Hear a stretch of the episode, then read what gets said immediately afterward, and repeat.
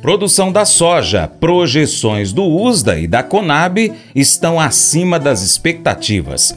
Muito obrigado a você que está inscrito em nosso canal no YouTube Paracatu Rural, você que marca o sininho para receber as notificações. Atingimos a marca de 100 mil inscritos e deixamos aqui o nosso muito obrigado a todos vocês. E você pode também ajudar a crescer ainda mais o nosso canal compartilhando este vídeo. Deixe o joinha e o seu comentário também. Mercado Agrícola Os preços da soja estão em queda no mercado brasileiro neste começo de dezembro. Segundo pesquisadores do CPE, além das desvalorizações externa e cambial, que afastaram demandantes do esporte nacional, a pressão veio também da melhora nas condições climáticas na primeira semana de dezembro em grande parte das regiões produtoras de soja no país. Pesquisadores indicam que as recentes chuvas que aconteceram no Cerrado brasileiro trouxeram alívio aos produtores rurais que passaram a intensificar a semeadura da safra 23-24.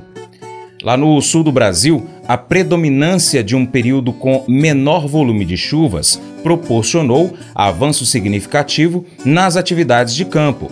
Ressalta-se que, mesmo com a intensificação das atividades na semana anterior, a semeadura aqui no Brasil segue atrasada em relação à temporada anterior. O consultor de agronegócios Vlamir Brandalize chega aqui no seu Paracato Rural com as informações do mercado da soja as projeções para a produção de soja 2024 no Brasil. Segundo Brandalize, o Departamento de Agricultura dos Estados Unidos, o USDA, e também a Conab fizeram projeções que ultrapassam 160 milhões de toneladas e estão acima das expectativas em meio às dificuldades climáticas enfrentadas pelos produtores rurais. Neste momento, a expectativa mais segura seria em torno de 157 milhões de toneladas. E essas incertezas têm deixado o mercado inseguro.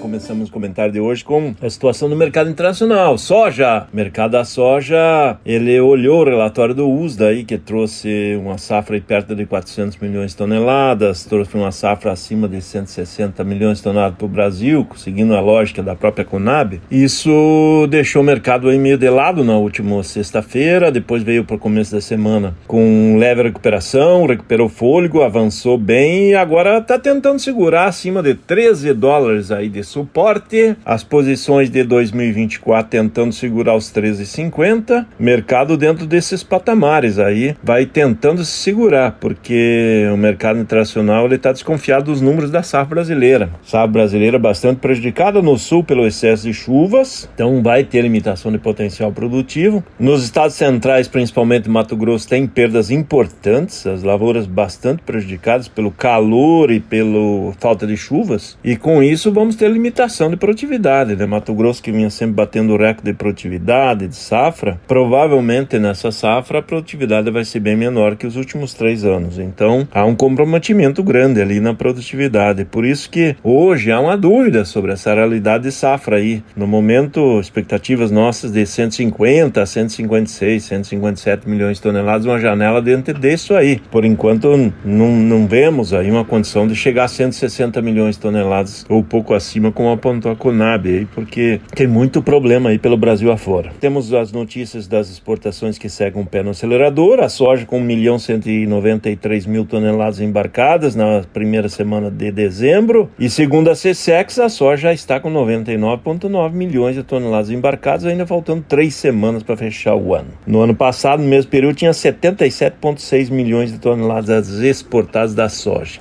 A soja, farelo e óleo, complexo soja, nesse momento está com 124,3 milhões de toneladas exportadas. É, o ano passado era 100,3 milhões de toneladas. Soja, farelo e óleo faturaram nesse comecinho de dezembro 1 bilhão e 85 milhões de dólares. Então, pouco mais de 5 bilhões de reais em faturamento nesse começo de dezembro no complexo soja, que continua sendo o maior produto da pauta brasileira, maior produto do Brasil, né? Mas eu vou dizer uma coisa pra você, viu? É, se quiser colocar propaganda sua aqui nesse programa, ó, eu vou dizer um negócio, você vai ter um resultado bom demais, senhor. É isso mesmo, é facinho, facinho, senhor. Você pode entrar em contato com os meninos ligando no telefone deles, é o 38, é o 99181 0123, bem fácil. É muito bom porque aí a sua empresa vai sair dentro de um programa que é ligado aí ao homem para mulher do campo. É nós que vai estar tá assistindo e também vai ver sua propaganda. É bom ou não é? Provérbios 14, 22 a 24 destaca a importância da verdade e da justiça em nossas ações. Aqueles que planejam o bem e praticam a justiça encontram favor e benefícios. Esses versículos ressaltam o valor da integridade em nossas vidas. Efésios 4:28 nos exorta a não roubar, mas a trabalhar com as mãos, fazendo algo de bom a fim de poder compartilhar com quem está em necessidade. Isso enfatiza a importância do trabalho honesto e do ato de compartilhar com os necessitados. Unindo essas passagens, nós entendemos que a integridade é fundamental em todas as nossas ações.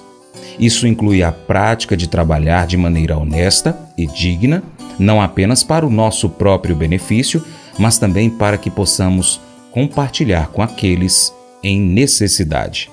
Esse devocional faz parte do plano de estudos Sabedoria em Provérbios 14, do aplicativo bíblia.com. Muito obrigado pela sua atenção, Deus te abençoe e até o próximo encontro. Tchau, tchau.